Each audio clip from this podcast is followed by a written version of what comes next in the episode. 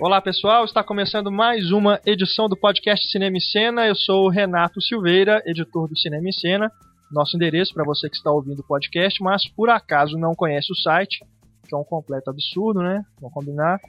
É, é o www.cinemaencena.com.br. Lá você encontra tudo sobre cinema e pode ouvir as edições anteriores do podcast. Nesta quarta edição, falaremos sobre o rock no cinema, aproveitando aí a chegada do Rock em Rio, também tivemos a exibição do documentário Pearl Jam 20, do Cameron Crowe, então estamos aí em um momento muito agitado no cenário musical aqui no Brasil. Vamos lembrar aí filmes que falam sobre rock, filmes que têm influência muito forte do rock.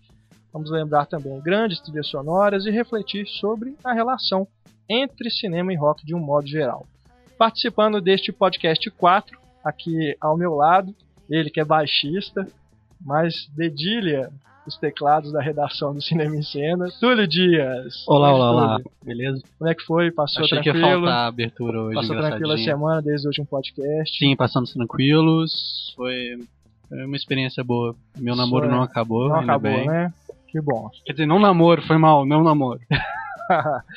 Também aqui na nossa mesa, o nosso Billy Elliot.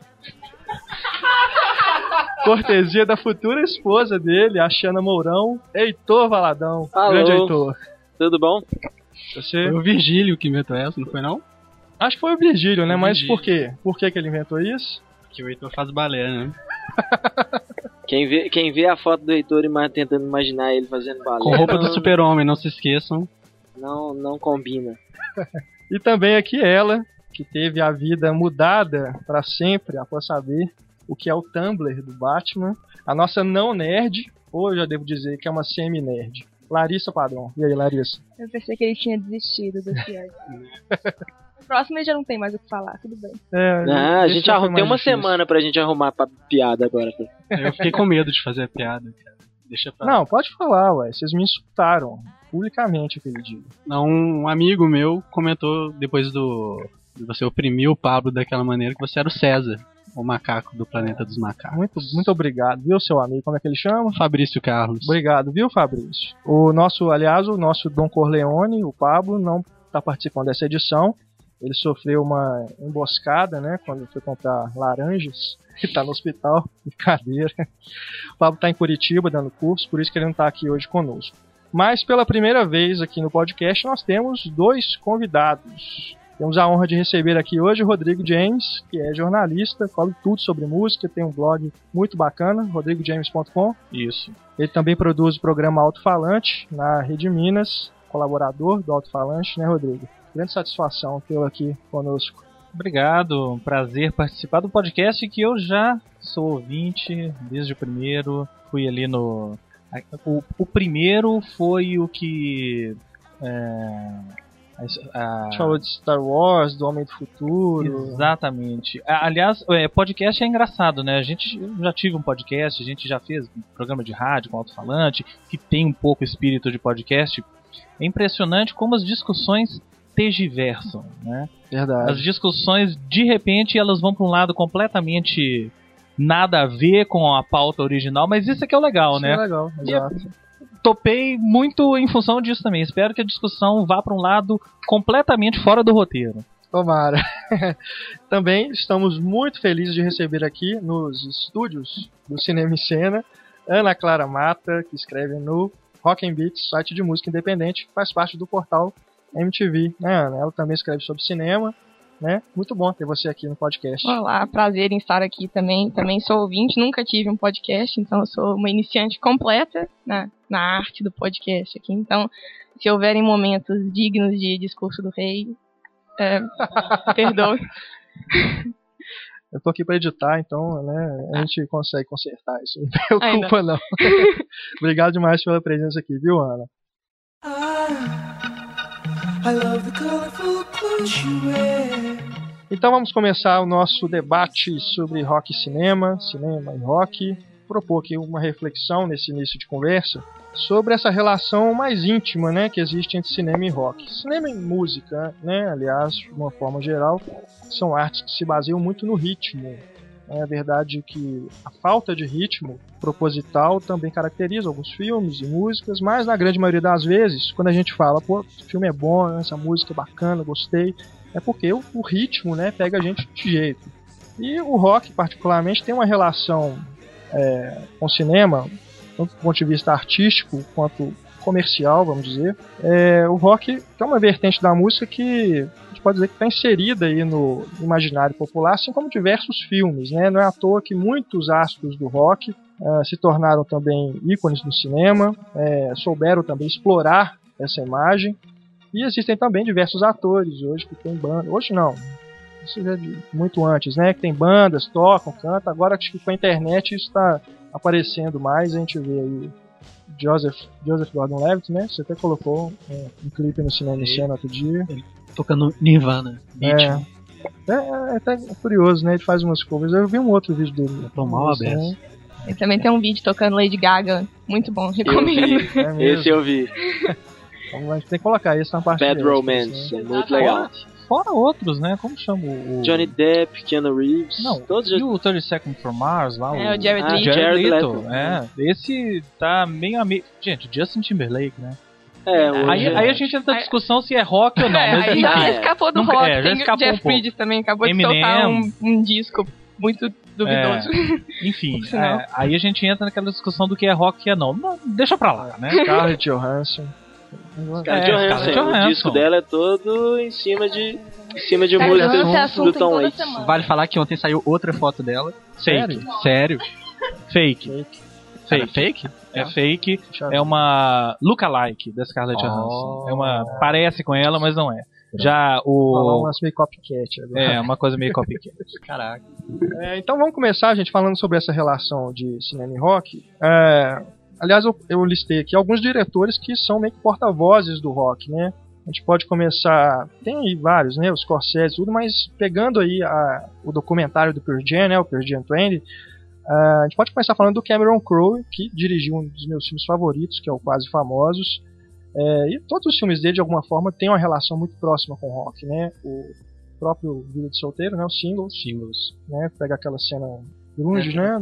Ah, praticamente toda a cena grunge tá no, nos singles, né? O Chris Cornell faz participação especial, o Ed Vedder também. É um filme bem interessante. Vocês curtem Cameron Crowe? Concordo com você, Quase Famosos é o, eu acho que é o meu filme. No final a gente vai fazer a nossa listinha aqui, mas eu acho que é o meu filme favorito de rock em todos os tempos. Né? E agora, vale a gente, até pra falar do Cameron Crowe, vale a gente lembrar quem é o Cameron Crowe. Exato. É o menino do Quase Famosos, né? É o menino, ele era um menino de 16, 17 anos, que foi fez, fazer matéria para Rolling Stone, mandou um texto. A, a história do filme é a história dele, exatamente aquilo. E ele se tornou um dos maiores críticos de música da década, da, da história, né? Da época da, da Rolling Stone, isso é década de 70, né? E aí foi enveredando pelo caminho do cinema, é, tortuosamente, né? Pelo caminho do cinema. É, e o, que eu acho mais legal no Cameron Crowe, no Quase Famosos, isso está muito claro, é a sensibilidade dele.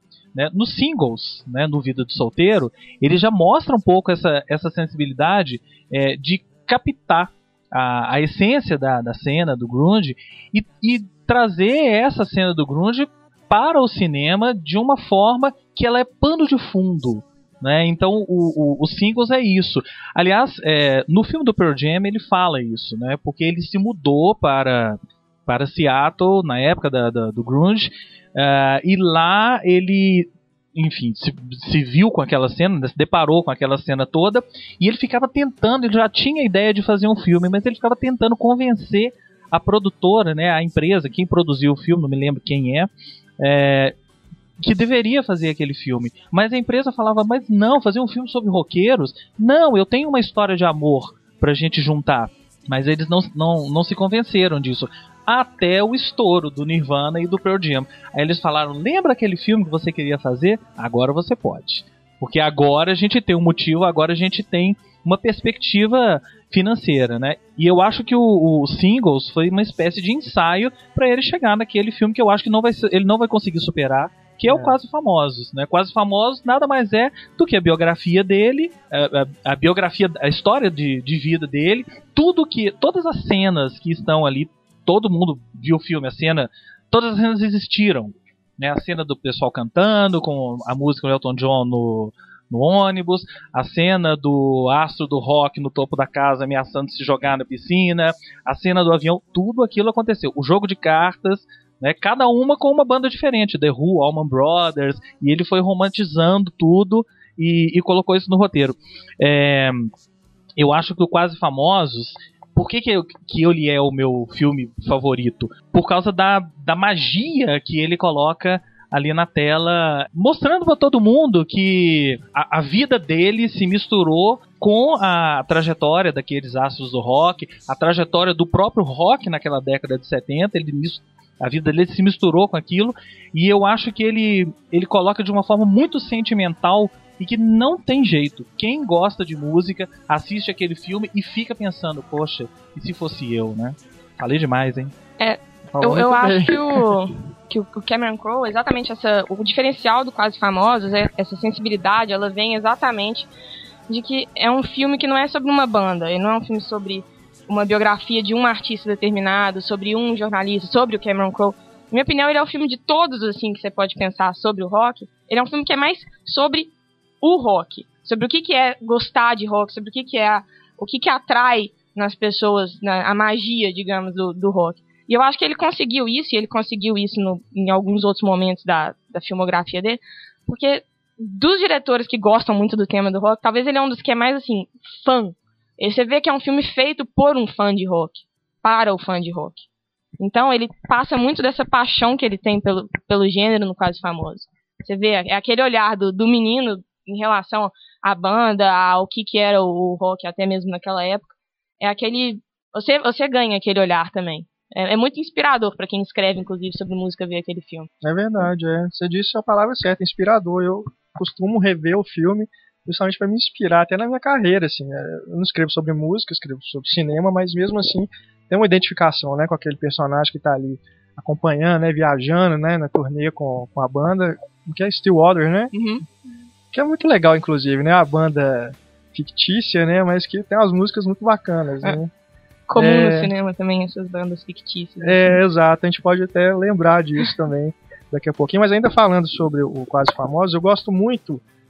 Eu gosto de várias cenas do filme, mas tem aquela que a personagem da Kate Hudson tá dando de patins no ginásio, né? Depois do show. E que ela senta e. Quer dizer, parece que aquilo ali ela, é, é- o Cameron Crowe tá querendo dizer, pô, o rock chega nesse ponto que os caras ficam super pops, né? E depois vem a decadência, né? Então acho que ali ela meio que representa esse próprio, como você disse, o rock. Né? A personagem da Kate Hudson ali tá meio que representando esse espírito, né? Do, do rock que o Crowe tá querendo passar. Tem uma cena que eu gosto bastante, é o Will, o nome do personagem principal, não é? Na hora que a irmã dele entrega os discos e fala: debaixo da sua cama, aquilo vai mudar a sua vida. É realmente a sensação que a gente tem em relação à música. A música é capaz de mudar a vida das pessoas.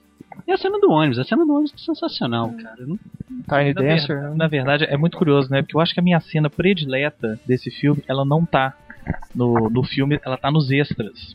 Que é a cena do Led Zeppelin. Não sei se vocês lembram dos extras. Sim. O que, que é a cena? É uma é, é o, o, Will, o, o Will, né, o William, tentando é, mostrando para a mãe dele o que é rock. Né? Ele senta ele e a irmã na, na sala e coloca o disco, coloca é, Stairway to Heaven para ela ouvir. É, o mais legal, o mais legal, são duas coisas legais. É, primeiro, que a cena foi cortada do filme por motivos óbvios. É uma cena de 7 minutos, que é o tempo de Stairway to Heaven. a né? música inteira. né? claro que você não ia colocar isso no, na- no filme. E depois que nos, nos extras, eu achei. Nos extras eu achei muito legal que essa cena tá lá sem a música do Led Zeppelin. Exato. Então é muito legal você ver aqueles atores, né?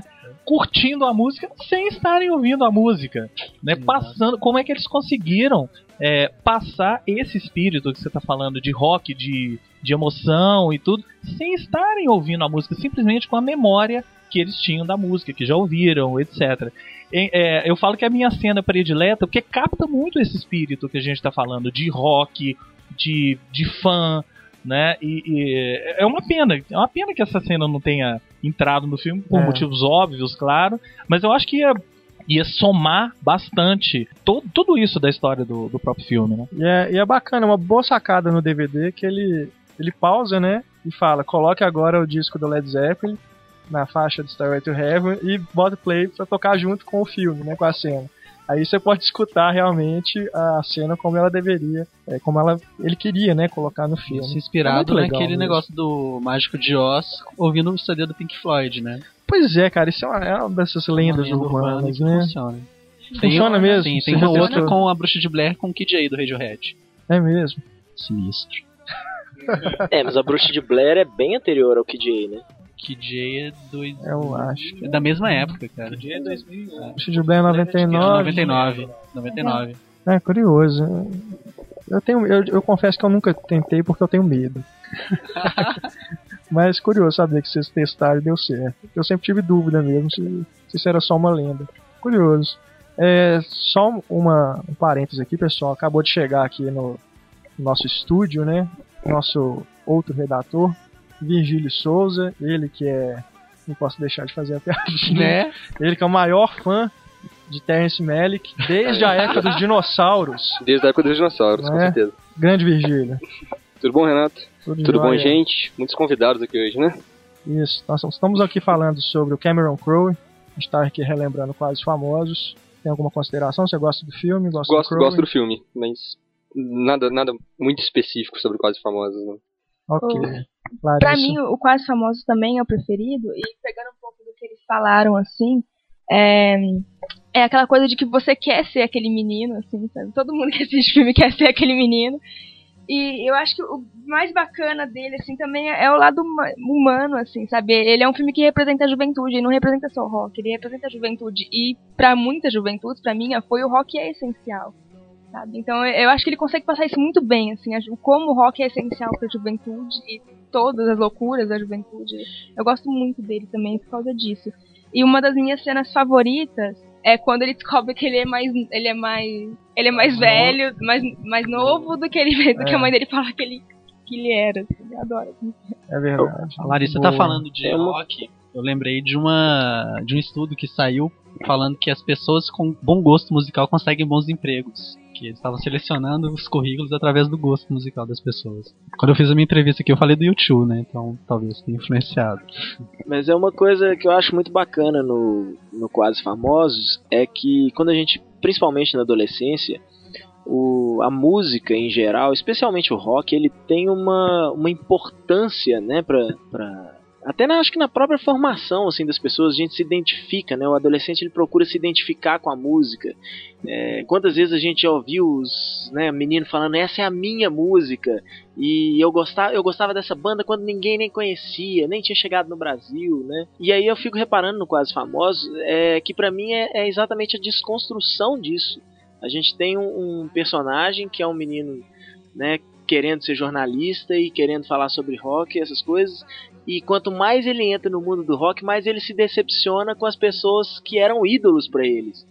Né, que através das músicas falavam diretamente no, né, pro, pra alma dele, e quando ele fala como pessoa, quando ele conhece aquela pessoa que escreveu a música, ele vê que é uma coisa completamente diferente, que aqueles caras às vezes né, acabam decepcionando ele em muitos sentidos. Por mais que ele aprenda muito com eles, ele né, você vê o tempo todo ele se decepcionando com, com, com as atitudes deles em relação a, a, a as outras pessoas, a ética, a moral, esse tipo de coisa.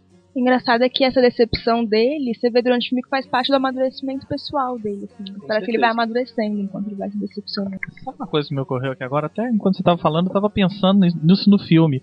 É, o filme é muito essa coisa de, da visão adolescente mesmo, até no sentido de que ele vai, se depara com aquilo tudo, vive tudo aquilo com aquela banda e de repente tudo acaba. Tudo acaba. Ele volta para casa, a banda segue o seu caminho, a Penny Lane vai embora, ou seja, tudo aquilo que que aconteceu, que girou em torno daquela banda, daquela turnê acaba. E é um pouco a relação do, do é um pouco a relação do adolescente com a, com a música. Ele vive tudo aquilo intensamente e de repente acaba. Não é à toa que música hoje, rock, é tudo muito efêmero. Né? Tá cada vez mais efêmero, cada vez mais rápido, cada vez mais as pessoas se cansam da música e, e, e partem para outra, né? Nada dura hoje mais que dois, três, quatro meses, né? Então, é, é, consciente ou inconscientemente, o Cameron Crowe, o Cameron Crowe captou até isso, né? Fez um retrato dessa história da efemeridade da música. É como diz a música do Titãs, né? A melhor banda dos últimos, é, de todos os tempos da última semana. Né, acho muito legal isso, como é que hoje dura muito pouco, né? A, a, fama e a popularidade de uma banda, ela dura até a música dela parar de tocar no rádio, né? A música de trabalho parar de tocar no rádio. Mas a música ela é meio que um retrato da sociedade, assim. Acho que isso não acontece só com a música. Tudo tá ficando mais efêmero porque tudo tá ficando mais acelerado pra sociedade inteira, assim. De tudo. Eu ia dizer que ainda bem que existem os filmes para registrarem isso, né? Registrarem esses momentos até pra eternidade. Quantas vezes a gente já se deparou com filmes que ficaram velhos, ou eu, eu, um exemplo que me que me ocorreu aqui agora que foi uma, é a cena do Yardbirds no Blow Up, né? Sim, sim. É, é uma banda que naquele momento era tudo, né? De repente ficou velha, aí depois voltou à moda e hoje as pessoas assistem aquele filme para redescobrirem o Yardbirds e verem o que era o Yardbirds naquela década de 60, né? Se o, o Antoniano não tivesse registrado aquilo ali naquele momento, ficaria perdido, né? E ele registrou muito bem, captou muito bem aquele espírito naquela época. Né? Exato, você tocou num ponto muito interessante, Rodrigo, porque eu acho que o próprio trabalho do Crow, é, as trilhas sonoras dele, é, resgatam muito desses artistas que talvez a geração de hoje não conheça, justamente por não tocar no rádio, através dos filmes acabam redescobrindo, né? A gente pode pegar aí o próprio singles, né, a, trilha sonora, até o tudo, é, tudo acontece em Elizabethal, que eu acho um filme mais irregular dele, mas a trilha sonora é muito boa, né? E tem cenas ali também que, que funcionam por causa da trilha sonora, principalmente. O próprio Vanilla Sky, eu acho que, que é um filme que eu até gosto mais do que o original, que é o Abra las Ordens, que é Preso no Escuro, uma coisa assim. O título em português é... Ah, é Abre os Olhos, não? Não é a tradução cara, literal? A tradução aqui. É. Eu, inclusive, gosto mais do Vanilla Sky por causa do ritmo que o Crow dá no, no filme. Na montagem, no uso da trilha sonora, acho que faz um trabalho genial. No próprio documentário, né, do Pearl Jam, que nós vimos, você viu também, Ana? Não, não vi não. Não consegui ingresso, né? É igual o Túlio aqui, deixou pra comprar na hora e chegou lá e tinha esgotado. Mas é, é, é, incrível como que o filme é, é pauleira, né? É música o tempo inteiro. Eu acho que até pros fãs é, é muito legal isso, que você escuta acho, quase todas as músicas do, do Pearl Jam ali, as, as importantes, né? Entrando, você ia falar? Não, só ia falar que parece que a gente vai ter mais um bom exemplo disso, porque, que eu saiba, o Crow já entregou pro Matt Damon durante as gravações de We Bought Azul já um, um CD com o Neil Young.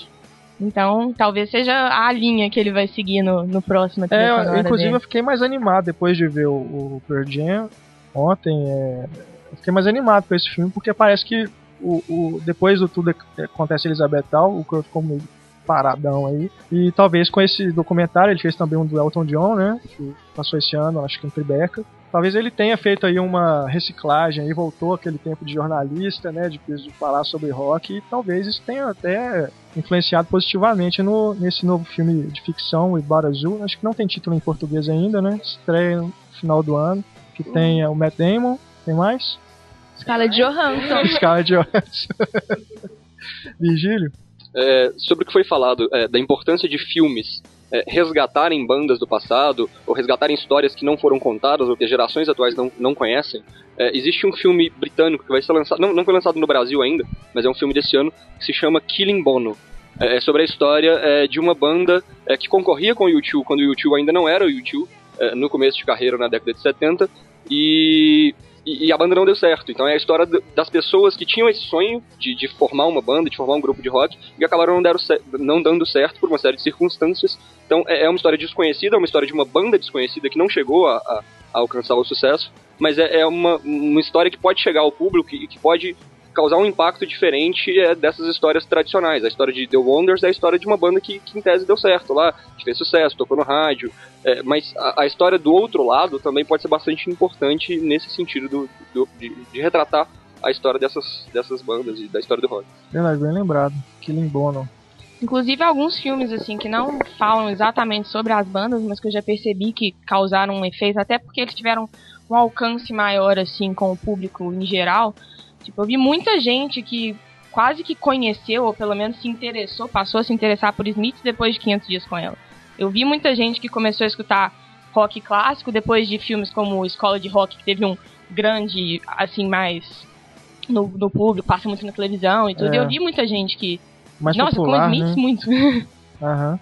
Agora tem um caso, não sei se existe mais de, de- de um caso parecido com esse, que é aí também entra naquela discussão do que é rock e o que não é, se vale e tal.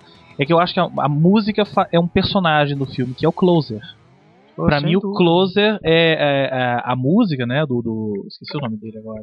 Damien Damien Rice. Rice, é, ela, ela é um personagem do filme tão importante quanto os outros quatro personagens. Se não fosse aquela música no início e no final, não abriria o filme e não encerraria, né? Eu não me lembro de outro caso de uma música tão importante para o filme quanto quanto esse. Eu lembro de um. Minds no Clube dos Cinco. Assim, Não, É, eu tenho um que eu é. acho que é mais, Não- mais característico acho, ainda, né? que é o, a Amy Mann no Magnolia. Magnolia. Verdade. Todos os atores Exato. cantando a música ao me- mesmo tempo, todo mundo sentindo mais ou menos a mesma coisa. É uma cena, eu acho uma cena. E a trilha sonora toda do filme é dela, né? É. As músicas são dela e tem tudo a ver com os personagens, com certeza. realmente. Mas você lembrou aí do Simple Minds, né? Do... Nesse, nesse caso é mais a música que encerra É, o filme, né? Ficou marcada, né? Marcou é, por É, não, é causa do questão Clube é só Cinco. marcar mesmo, não É. o impacto. É, não, mas marca mas, é- tanto, mas marca tanto que tem um documentário sobre o John Hughes que chama exatamente Don't You Forget Don't You About Forget Me. About Me. Ah, É. legal. Não, e aí, se a gente for pensar em músicas que encerram e que marcam tanto, vamos falar de Scarlett Johansson, encontros e desencontros, né?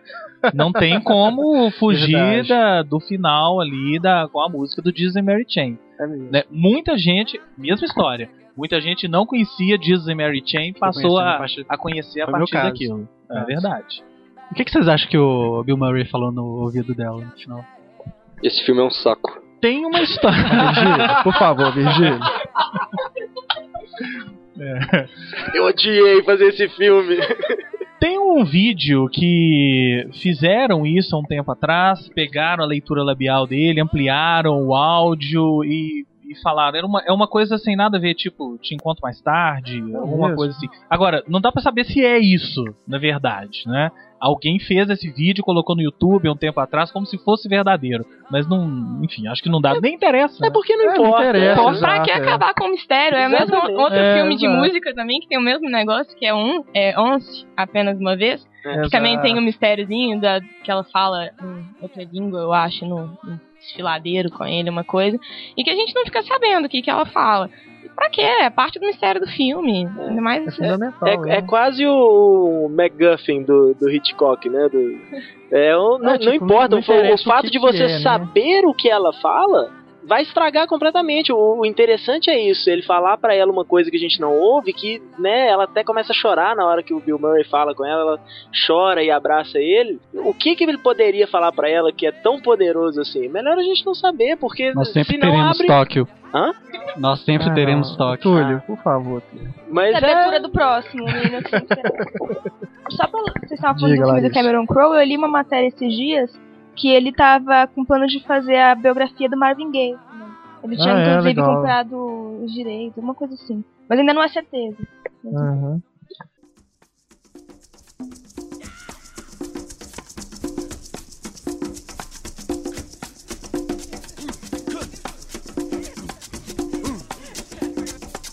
Please allow me to introduce myself.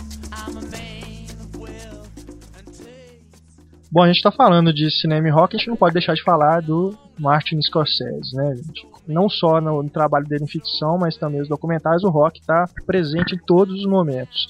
É, só citando aí alguns filmes é, que eu achei até curioso, ah, são filmes inclusive que estão dentro do mesmo gênero.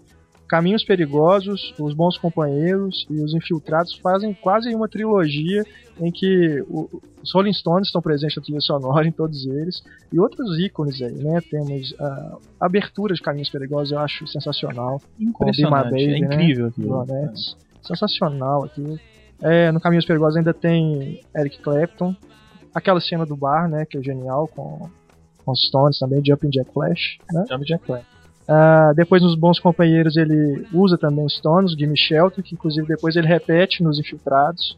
É, também tem The Who, Cream, Sid Vicious, né? O, a música final, a gente tava falando aí, do- dos bons companheiros. É a My Way. My Way, My Way. isso, que é uma versão punk, né, do, do My Way, que é bacana também.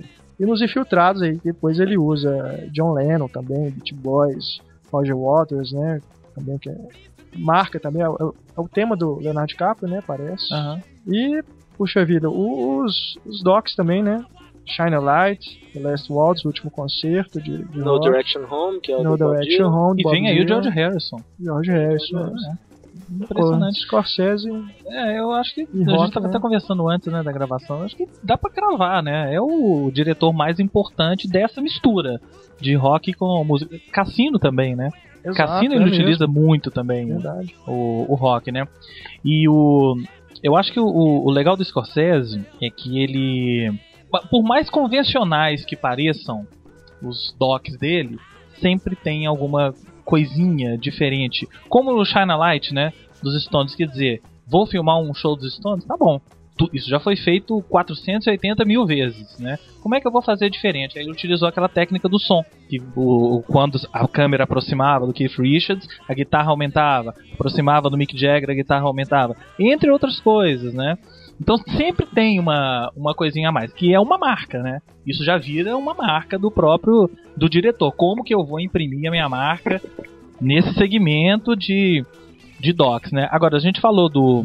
Aí eu acho. é, é, na categoria Melhores da História, né? É, Last Waltz.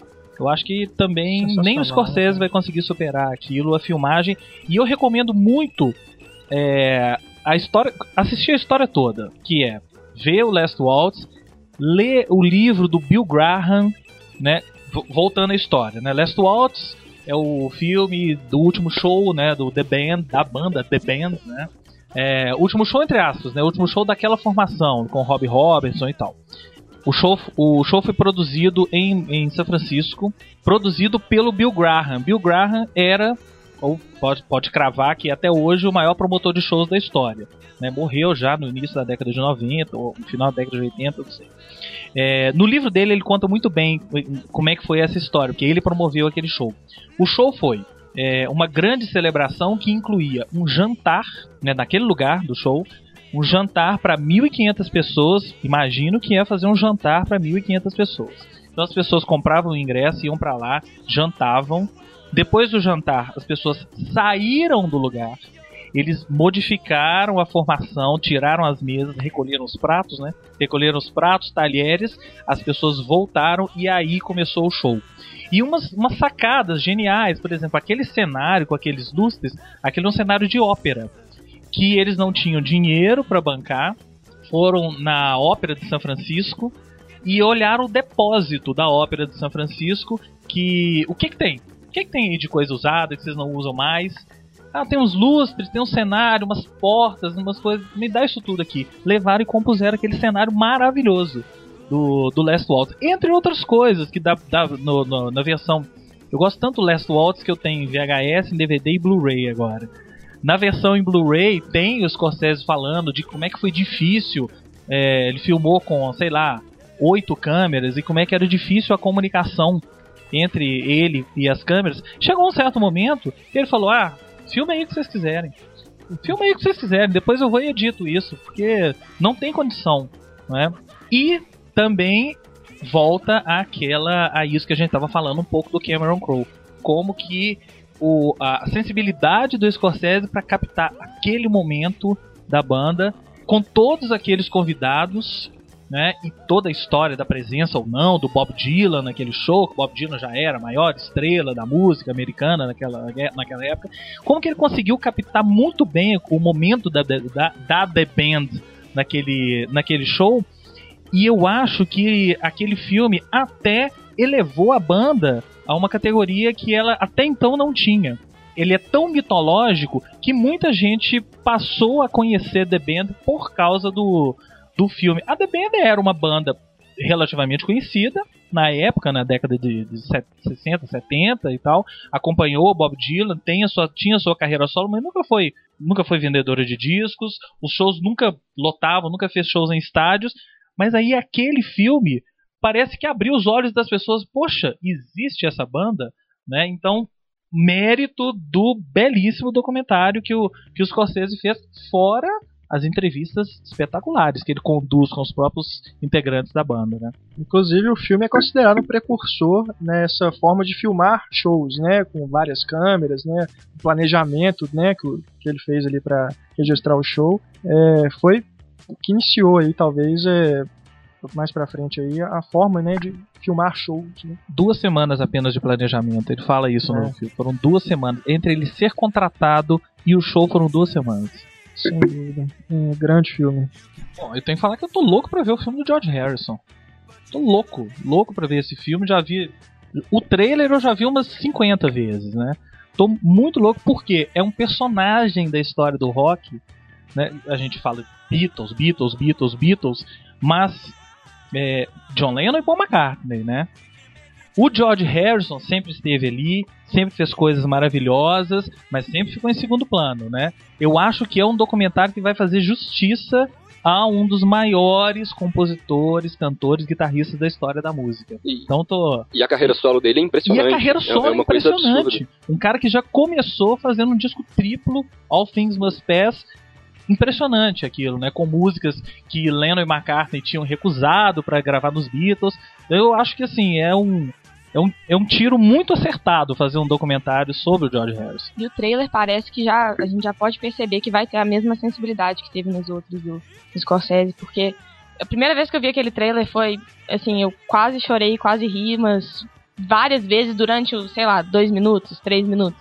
Isso assim, é a primeira vez, porque também já vi umas 50. O filme, aliás, parece que tem três horas de duração, mais ou menos igual o Bob Dylan, né? O Direction. Vai passar em duas partes na HBO, se não me engano, né? É. Exatamente. É, sem contar que foi a, a viúva do George Harrison que abriu os arquivos, assim, de foto, vídeo, é, e garantiu acesso ao Scorsese a coisas que ninguém nunca teve acesso. E se você coloca esse, esse tipo de material na mão de alguém como o Scorsese, é, a chance de dar certo é impressionante. E o trailer dá, dá sinais disso. assim.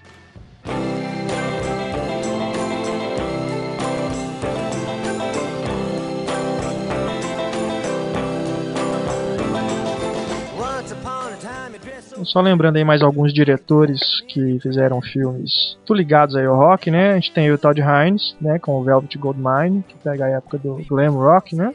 E o Não Estou Lá também, que eu acho que é uma puta cinebiografia, né? Do, do Bob Dylan. Acho que, acho que ninguém vai conseguir também fazer uma, uma cinebiografia como aquela, né? Que é uma- é uma coisa foge totalmente de qualquer padrão que a gente já viu em filmes sobre artistas, né? De rock. Eu acho que é único. Aquele filme é único. Né? Porque é, você falou cinebiografia, eu até parei aqui. Tá, mas é uma cinebiografia? Exatamente. Não sei, não sei se é uma cinebiografia. A gente tá acostumado a cinebiografia, sei lá, The Doors. The Doors é uma cinebiografia do The Doors, mais do Jim Morrison, mais da banda, né? Agora, e o Não Estou Lá? É uma cinebiografia? É um filme de ficção em cima da obra do, do Dylan, que é o, o que o, o, o Todd Haynes falou, é isso. É uma, uma obra de ficção em cima da obra do Bob Dylan. Pode ser também. É, por isso eu acho que ele é uma categoria à parte. Não dá nem pra gente classificar cinebiografia ou ficção. Principalmente que eu acho que as cinebiografias, assim, eu não sei se é uma impressão minha, mas eu normalmente acho as cinebiografias muito repetitivas. Né, costuma ser sempre a mesma coisa de ascensão e queda de um ídolo e, né, consequentemente, ou a morte ou a redenção dele. Que é o caso do Ray, é o caso do Johnny June. Johnny June, né, o Walk the Line, até, o- as, até as mais antigas, aquela do Jerry Lee Lewis, a, a, a fera do rock, né, que chamam aqui, o Great Balls of Fire, é sempre a mesma coisa, parece que eles querem as, as figuras, tem que ter uma, uma, uma- um período trágico na vida daquele personagem, que vai ser, olha, ele né, se torna um astro, e aí por causa de drogas, ou bebidas, ou mulheres, ele perde tudo, e quem sabe depois ele, né, ele se redime aí frente a- aos olhos dos fãs e tal. Mas costuma ser muito repetitivo e o, o, o, o Não Estou Lá, ele, se ele for considerado né, uma, uma cinebiografia, ele foge desse formatão de uma maneira muito criativa. Eu acho interessante do Não Estou Lá também é que as outras cinebiografias, se a gente pensar exatamente, elas seguem uma estrutura muito. Porque, tanto que se a gente pensar, primeira, os primeiros nomes que vêm na nossa cabeça, assim, quais artistas que merecem uma cinebiografia no futuro? Eu sei que é, o, a gente geralmente pensa nos que tiveram as vidas assim marcadas por algum tipo de. Os que morreram cedo, os que tiveram problemas muito sérios de, de vício e Por quê? Porque é o que dá aquele, aquela estrutura do filmão. E ela vem muito digerida, geralmente, pra gente. É aquele. Tá contando a história do início, mostra uma cena dele criança, e aí vai evoluindo, e tem a crise, aí ou o filme acaba com a destruição, autodestruição completa, ou acaba com a redenção, igual em Walk the Line. O Não Estou Lá, ele é mais lúdico, assim, ele faz você criar, a, você juntar a personalidade do Bob Dylan. Ele meio que te convida a construir o Bob Dylan na sua cabeça, porque ele desconstrói o Bob Dylan. Ele mostra, né? Não é só os atores que são divididos, são partes da personalidade, partes do, da figura, porque ele é né, um mito, um ícone, assim. Então você vai juntando todas aquelas partes e se você assistir igual falam muito em gastronomia, assim, que você tem que dar aquela mordida completa, assim, de pegar todos os ingredientes pra você realmente perceber. Se você juntar os pedaços do filme, você tem o Bob Dylan, sendo que hora nenhuma o nome dele foi mencionado, sendo que hora nenhuma nada muito óbvio foi, foi feito. Mas você tem o Bob Dylan ali, completamente. Só basta você juntar o Bob Dylan. Eu acho isso muito, muito legal de Não Solar. Verdade. E, essa, complexidade, essa complexidade do Não Estou Lá, ela não é só narrativa.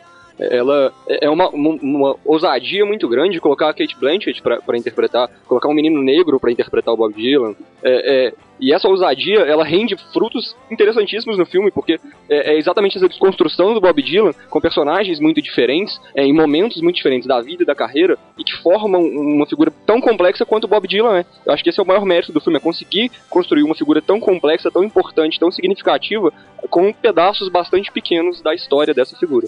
E, e a Kate Blanchett ainda foi uma aposta completamente certeira, porque eu acho ela o melhor Bob Dylan dos, do filme. Ela Concordo. pega perfeitamente. É, isso que o Heitor falou do, da, do filme do rock, ele sempre conta a ascensão, a queda, e geralmente a pessoa morre. Você tava vendo aqui a lista que você fez das biografias? É tudo gente que morreu cedo. Os últimos dias só do Kurt Cobain, o É. Stoned, do Brian Johnson. E eu tava, quando eu tava pensando em casa, filmes que ainda não foi feito de biografia do rock que eu gostaria de ver, eu pensei, por exemplo, no Fred Mercury. É se- realmente isso, É, é, gente que tem a vida conturbada, morreu cedo, porque isso não é ácido rock, não morreu cedo. A gente tava lembrando, né, Túlio, o- alguns artistas aí que ainda não foram feitos filmes sobre eles, né? Tem o Fred Mercury, Jimi Hendrix, O, o- Janis o Elvis. Presley tem filmes televisivos só. É Tá mesmo, sendo é, produzido é agora um, um é. filme. Sabe que Jimi Hendrix existe, né? Existe filme muito trash, eu vi na, É na? TNT uma vez, um filme feito pra TV, se não me engano. Muito, muito, muito, muito ruim. Tanto que eu incluí na minha lista, eu incluí na minha lista de cinebiografia de filmes que. de, de artistas que ainda não, não foram feitos, eu incluí o Jimi Hendrix, que esse eu nem considero. É tão- eu, sabe quando você vai mudando o canal e você se depara com aquilo? Não, não tô acreditando no que eu tô vendo. Não estou Você acreditando. lembra É o nome? Não, não vou me Se lembrar você- o nome. Eu tentei pesquisar e não achei. Se você procurar, você acha cinebiografias de, de, de tudo quanto é astro do rock que morreu cedo, assim. Mas normalmente tem muita, tem muita desse tipo de coisa, produções feitas direto pra televisão, né, direto pra vídeo, né, que não, não chamam a atenção. Agora, nessa, nessa categoria do Não Estou Lá, eu tô pensando aqui agora, eu acho que tem dois filmes que talvez a gente consiga encaixar. Um é o, o do Gus Van Sant, o, Sim, o Last Days. Porque é uma cinebiografia do Kurt Cobain, mas não é ao mesmo tempo. Nunca se fala que a gente sabe que é ele, lógico, né? E o filme tem uma atmosfera bem estranha mesmo, um pouco como ele imagina que deve que era a cabeça do Kurt Cobain, um pouco é como se fosse nebuloso, é tudo um pouco nebuloso. E outro que é o A Rosa. A Rosa com a Bette Midler, que é uma cinebiografia disfarçada da Janis Joplin. Né? Só, Era não ser uma lembrava cinebiografia disso. da Janis Joplin mesmo, mas ela não autorizou, ou a família dela não autorizou na época, então fizeram aquele filme baseado na vida dela. Dizem que é outra que vem, uma cinebiografia aí na sequência, né? É. Aliás, um que eu, que eu gostaria muito de ver, vem aí na sequência, é o Jeff Buckley. Vem três, Ah, é né? mesmo. Três filmes, Tem dois três, filmes. três, tem três Mas filmes todos sendo com problema de casting, É, na minha exatamente. opinião, por enquanto. Já se falou em todo mundo, de James Franco a sei lá, todo mundo pra poder interpretar o o único que tá fechado enquanto, por enquanto é o Penn Badley, de Gossip Girl. Tem ah, esse que o cara da, dessa série estranha aí vai fazer é o filme não autorizado. O filme autorizado que tem os direitos da mãe do Jeff Buckley vai ser o Reeve Carney e canta muito, cara. E fora que parece demais com o Jeff Buckley. E o Jeff Buckley, voltando no Cameron Crowe, é o fetiche do cara. Praticamente. O Vanilla Sky tem o Last Goodbye na trilha sonora. E ele é mencionado no Tudo Acontece em Elizabeth Town na hora que o personagem passa pelo Rio Mississippi. É, mas o filme mais ousado sobre rock ou sobre qualquer coisa relacionada à música não chegou a ser feito, que era o projeto do Terrence Malick é, sobre o Jerry Lee Lewis. Claro Ele lembro. tinha, ele tinha uma versão do roteiro de A Febre do Rock, é a Febre do Rock, né? O, o- a Fera do Rock, é, do Great Balls of Fire, é, e não chegou a ser feito. Era um roteiro so- sombrio e acabou não sendo produzido naquele intervalo em que o Malik ficou sem, sem trabalhar por 19 anos. Não tem nem previsão de se ele vai tirar essa gaveta. Sabe o que que é uma coisa interessante? Eu não É. lembro o nome do diretor da do A Fera do Rock. Mas a- a- o que rola, o boato que rola, é que ele é formado em cinema pela USP aqui em São Paulo, aqui no Brasil. É mesmo. Mas bem que o Malik parece que tá planejando alguma coisa, né? Porque ele tava filmando lá no Austin City Limits com o Christian Bale. Christian então, Bale. sabe Show tá- de, de Arcade Aliás. Fire e por aí vai. Essa semana o Virgílio enlouqueceu aqui na redação porque ele finalmente novas, viu, fotos né, novas. fotos, né? que A gente tava a gente tava discutindo isso outro dia, né, Virgílio? Que não tem foto do médico, não. Só tem aquela, aquela que eles colocam no Oscar, Não, lá, né, no- no- lenda de vermelho. No, no IMDb ele tem duas branco. fotos. Essa mesma foto colorida e essa foto em preto e branco. é impressionante, porque ele nunca é fotografado. Ele, não- ele pede pra não ser fotografado. Mas dessa vez ele, ele parecia muito à vontade, inclusive sendo filmado, trabalhando lá e controlando toda a produção. Ele não, não apresentou problema algum, assim, nesse sentido. Será que os filmes dele vão piorar agora? Não é possível, É né? nesse mundo que a gente vive hoje de paparazzi, internet, é praticamente impossível. Daqui a pouco aparece foto do Banks e aí a torta direito, porque não tem como o cara Susto, conseguir cara. Achei que você ia realmente falar ficar que aparecer fotos do médico pelado. Né? Pelo amor de Deus. Acho que isso aí. Se bem que eu acho que o Virgílio ia gostar, né? Não duvido que isso aconteça. Se hackearam o celular dele, que nem fizeram com a escala de Não, o Malik é um cara comportado. Será? Claro que é. É, provavelmente ele nem tem um celular, né? Que essas tecnologias idiotas. Não, eu tô trabalhando, imagina se eu vou atender o telefone.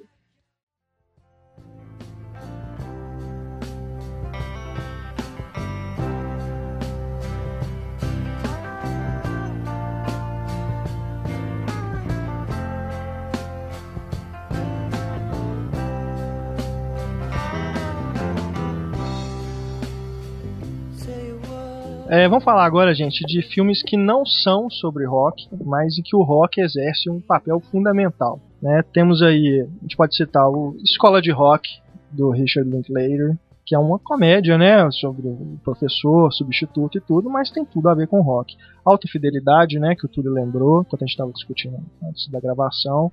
Aconteceu em Woodstock, que, pô, se passa em Woodstock e tudo, mas é um filme mais sobre o menino, né, que tá ali participando da, mora ali perto, né? É, é mais uma. Como todo filme da Ang Lee, é aquela coisa da repressão, né? do- Dos sentimentos do, do- do personagem principal e tudo. Ele, ele trabalha em cima disso e, ao mesmo tempo, não deixa de ser um filme sobre rock. Temos aí também Scott Pilgrim, né? Que também não é um filme sobre rock, mas que o rock tá ali o tempo todo. Nove canções, né? que mais? Vamos, vamos lembrando aí, vamos falando sobre Lembrei esses de, filmes. de, de, de Easy Rider. Oh, poxa. Easy Rider. Né? Tá, tá ali o rock permeando. É, toda essa. Toda essa. Não sei se dá pra dizer que é uma geração de Easy Rider, Hair. Né? É, a gente lembrou do Forrest Gump, né? É. Forrest Gump é um filme que não tem nada a ver com rock, mas se não fosse aquela trilha sonora ali pontuando tudo. Aqui as coisas estão misturadas, né? Filmes que não são sobre rock, mas tem uma trilha sonora espetacular. Filmes que não são sobre rock, mas a música tá sempre ali permeando e sem aquelas músicas não fariam sentido, né? Como eu citei o próprio o Blow Up, né? Tem aquela cena. Eu me lembrei também Transpotting, É mesmo. Pulp Fiction. Pulp Fiction. O que seria do Pulp Fiction sem aquela trilha sonora? Sem aquela cena do John Travolta e da Uma Thurman fazendo aquela dança. Não É. faria sentido nenhum. do Tarantino sem a música. seria do Exatamente. Tarantino, Todos os é. filmes do Tarantino são. A, a música é uma das principais qualidades do filme, a forma como ele usa a música, que lembra muito o Scorsese até. Verdade. né? O uso de música do Tarantino lembra muito do Scorsese e certamente, né, por, por admissão do próprio Tarantino, que ele fala que ele não, não tem um estilo próprio, que ele copia o estilo de quem ele gosta e pronto.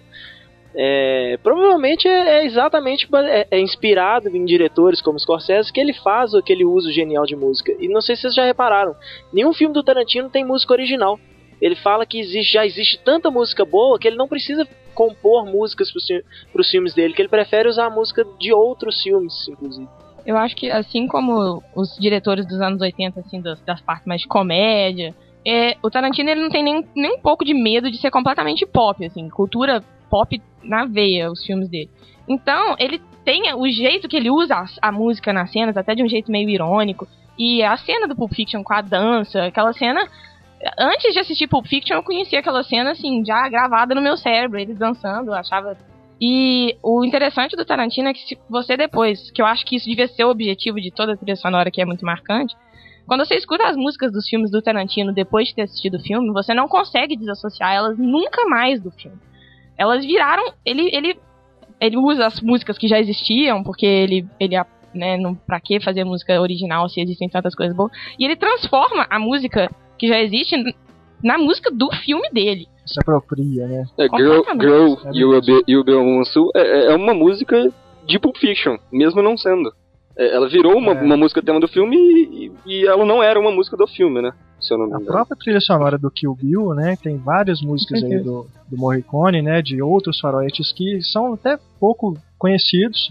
A gente agora associa muito mais ao Kill Bill do que a esses filmes em que elas foram usadas antes.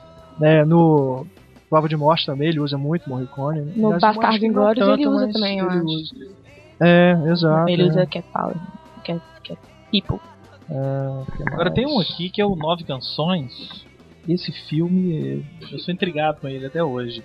Porque é, é, não dá pra dizer que é um filme sobre rock, né? É. Mas é um filme que nada, nada mais é do que.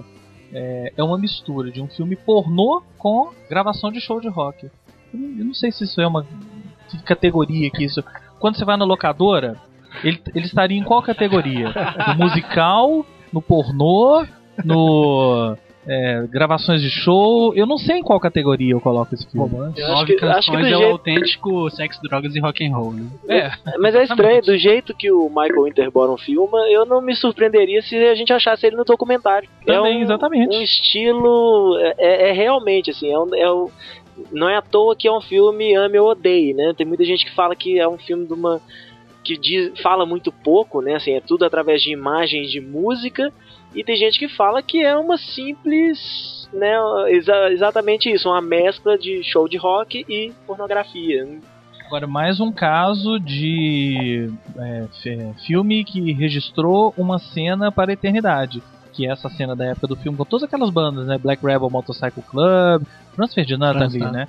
Franz Ferdinand tá registrado para a eternidade. Até porque eu me lembro dessas duas. O que mais que tinha no filme? É, a gente tem- Tá vendo? Então são bandas que já ficaram perdidas na história às vezes. A gente nem se lembra. Daqui a 10, 20 anos as pessoas vão se lembrar.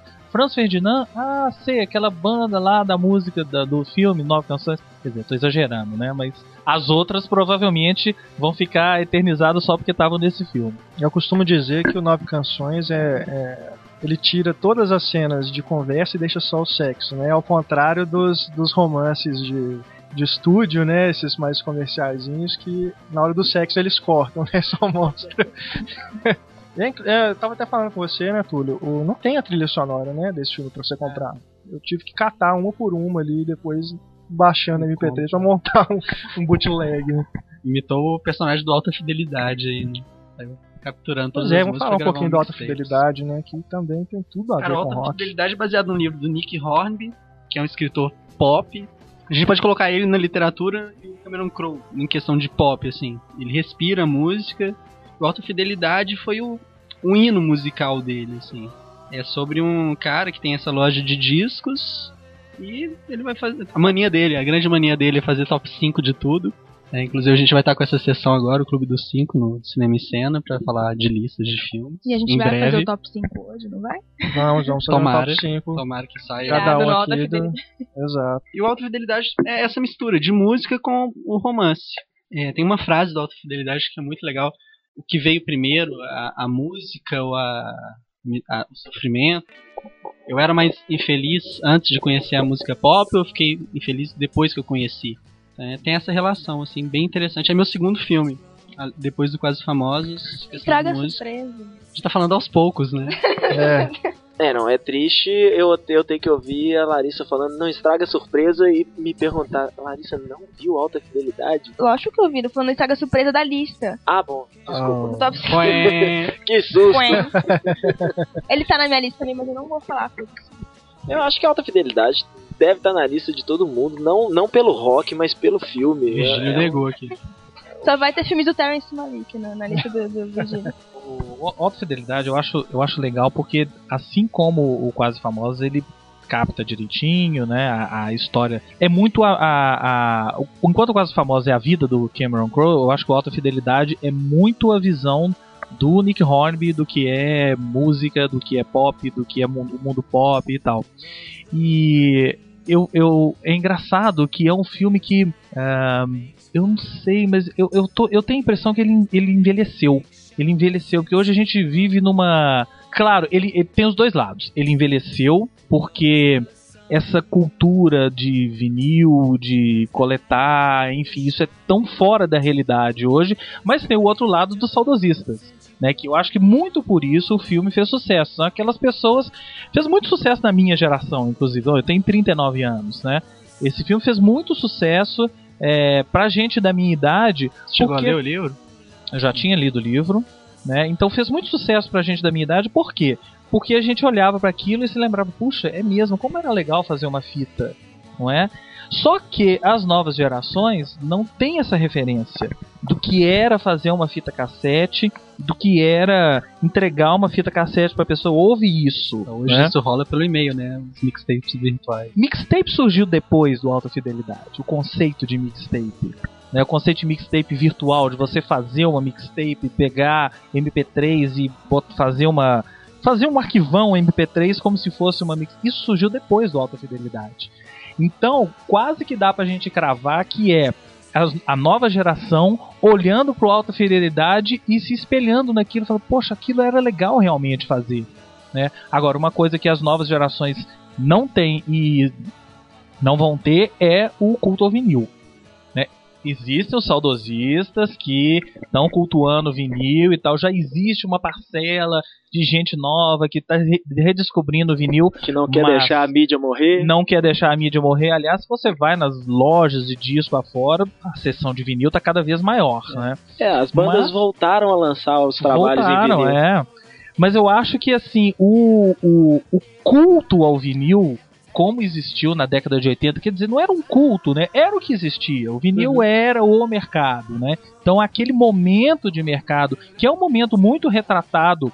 É, tá muito na cabeça do Rob Gordon ou Rob Fleming, como queiram, né, personagem do livro ou do filme, que é, o- nome é diferente, né? É, tá muito retratado nele, né? Ele é aquele cara que cresceu ouvindo vinil e gravando fita para as namoradas. Então isso pra minha geração faz todo sentido. Para as novas gerações é uma coisa é uma coisa saudosista. Então nesse sentido talvez o filme tenha tenha envelhecido um pouco, não de uma não de uma maneira negativa, não, é só talvez ele já faça parte do do, do passado. Ao contrário que eu acho do, do Quase Famosos, do Cameron Crowe, que aí sim é o filme do passado. Ele, tá, ele retratou aquela época, ficou lá e ia, ia retratando aquele momento da história do rock, da história da vida do, do, do Cameron Crowe. É aquilo, pronto.